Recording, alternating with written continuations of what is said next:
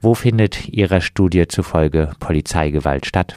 Ja, wir sehen ähm, in unserer Stichprobe zumindest ähm, zwei große Schwerpunkte. Das sind zum einen Demonstrationen äh, und zum anderen ähm, Konflikte, Auseinandersetzungen im Kontext von Fußballspielen.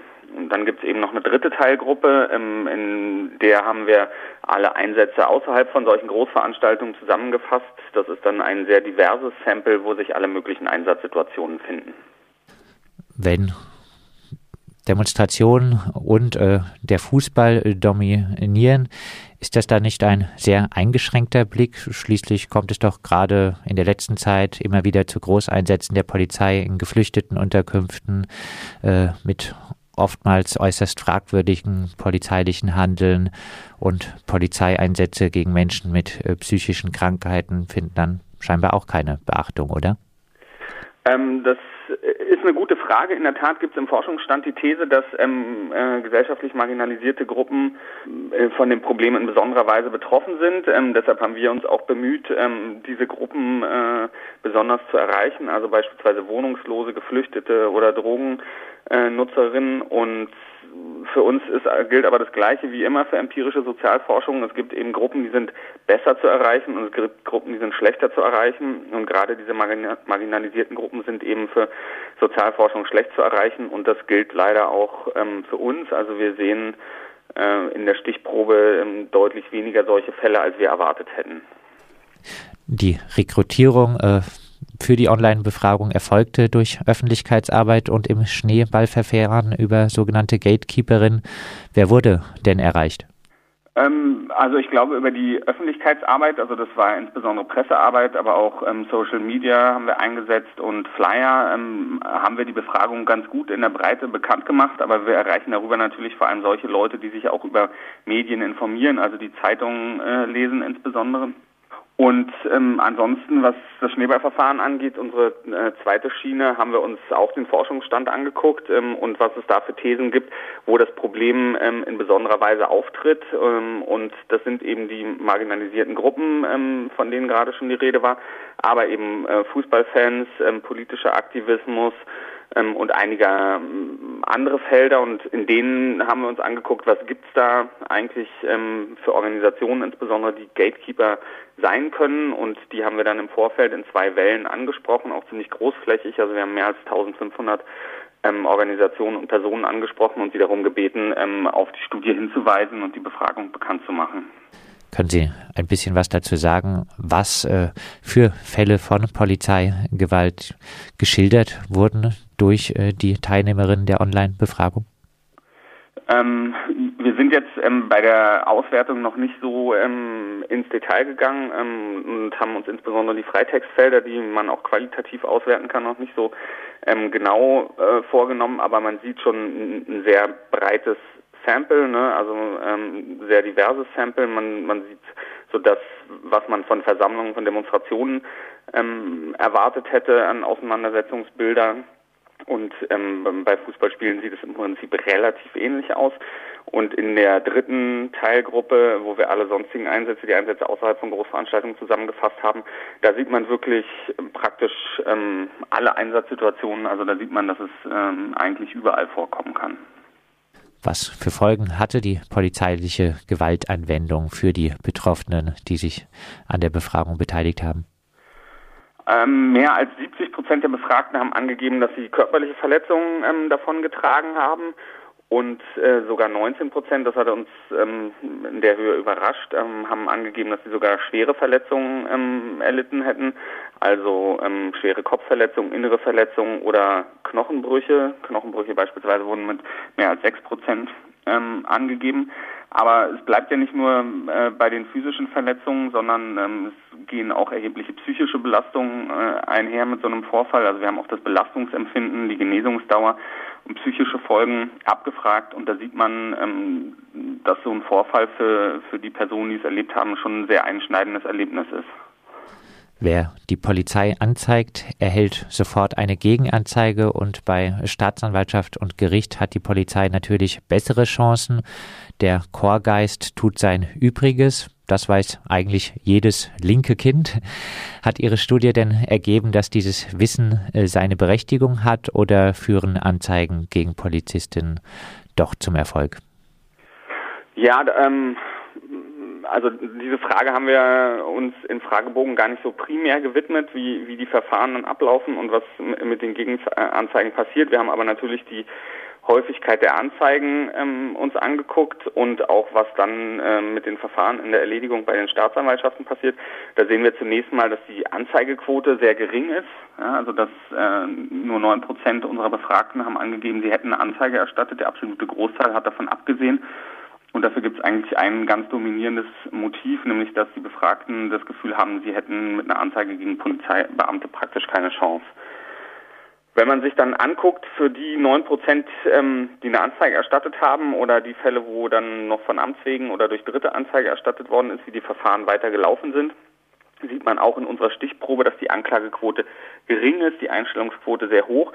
Allerdings ähm, ist das Verhältnis ein bisschen anders, als wir es aus der Statistik der Staatsanwaltschaften kennen. Bei uns ähm, beträgt die Anklagequote sieben Prozent, also sieben Prozent ähm, der Verfahren haben zu einer Anklage geführt. In der Staatsanwaltschaftsstatistik ähm, ist es deutlich weniger, da waren es in den vergangenen beiden Jahren unter zwei Prozent. Wenig erstaunlich, der äh, Chef des Bundesdeutscher Kriminalbeamter Sebastian Fiedler kritisiert ihre Studie. Weit über 99 Prozent aller Beamten äh, machten einen Top-Job unter härtesten Bedingungen. Die deutschen Polizeibehörden von Bund und Ländern stünden fest auf dem Boden des demokratischen Rechtsstaats und würden zu Recht ein hohes Vertrauen der Bevölkerung genießen. Was antworten Sie, Sebastian Fiedler?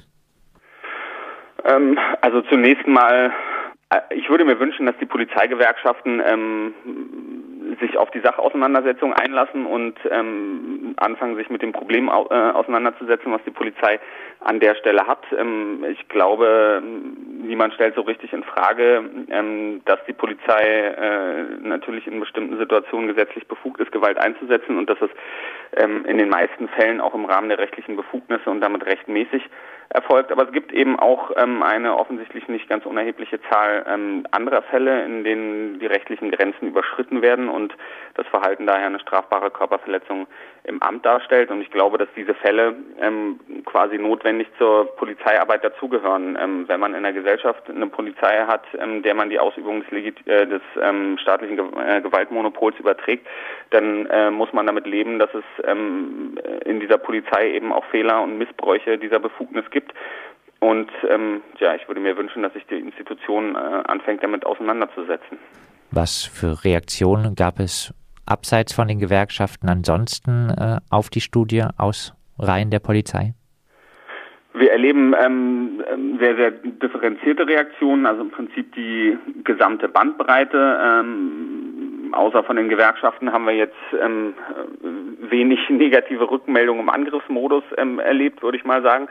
Und ähm, es gibt sonst ansonsten wirklich alles von ähm, gut, dass das endlich äh, mal jemand anpackt und fundiert untersucht, bis hin zu ähm, äh, ich sehe es anders und würde gerne ähm, mal die Sichtweise der Polizei auf das Ganze schildern. Aber ähm, es dominiert, jedenfalls was uns direkt erreicht, dominiert ähm, das Interesse an der Auseinandersetzung in der Sache. Nochmal äh, zu den Opfern von polizeilicher Gewaltanwendung. Das Durchschnittsalter der Betroffenen, die sich an der Befragung beteiligt haben, lag äh, zur Zeit des Vorfalls bei 26 Jahren. Männer äh, haben überwogen. Muss man nicht sagen, ja, jüngere Männer sind die gesellschaftliche Problemgruppe schlechthin. Die polizeiliche Gewaltanwendung trifft also bestimmt nicht die Falschen. Ähm Nö, das kann man äh, sicher in keiner Weise sagen, weil es geht hier ja um eine rechtswidrige strafbare Handlung ähm, und die trifft in jedem Fall die Falschen. Und ähm, es ist natürlich nicht verwunderlich, dass junge Männer ähm, äh, besonders häufig von solchen äh, Konflikten berichten und ähm, eher solche Vorfälle überleben, äh, erleben. Das haben wir schon erwartet. Betroffene von polizeilicher Gewaltanwendung erstatten selten Anzeige, wenige Fälle landen vor Gericht. Polizeigewalt geschieht meist ohne große gesellschaftliche Beachtung. Was gibt es Ihrer Meinung nach für Gegenstrategien? Was wir relativ deutlich sehen in unserer Stichprobe ist ähm, zunächst mal, dass äh, offensichtlich die Nicht-Identifizierbarkeit der Beamten ein Problem darstellt, und zwar auf unterschiedlichen Ebenen. Ähm, erstens schon bei der Frage der Anzeigebereitschaft. Also viele Leute sagen auch, sie erstatten keine Anzeige, weil sie äh, die handelnden Beamten nicht identifizieren können. Und zum anderen spielt das Problem aber auch bei den Staatsanwaltschaften eine Rolle, weil jedenfalls bei Versammlungen und Fußballspielen der häufigste Einstellungsgrund, ähm, der ist, dass die Beamten äh, nicht identifiziert werden konnten. Das heißt, man könnte ähm, mit der Kennzeichnungspflicht, die es bisher erst in einigen Bundesländern gibt, ähm, hier schon eine ganz konkrete Maßnahme ergreifen, äh, um in, in, in dem Problembereich äh, was zu verändern.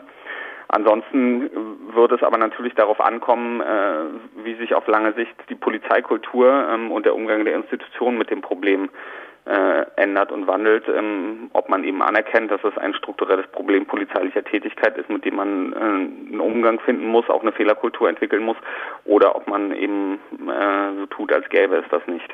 Abschließend, die Studie geht noch bis 2020 weiter. Welche Fragestellungen wollen Sie noch angehen?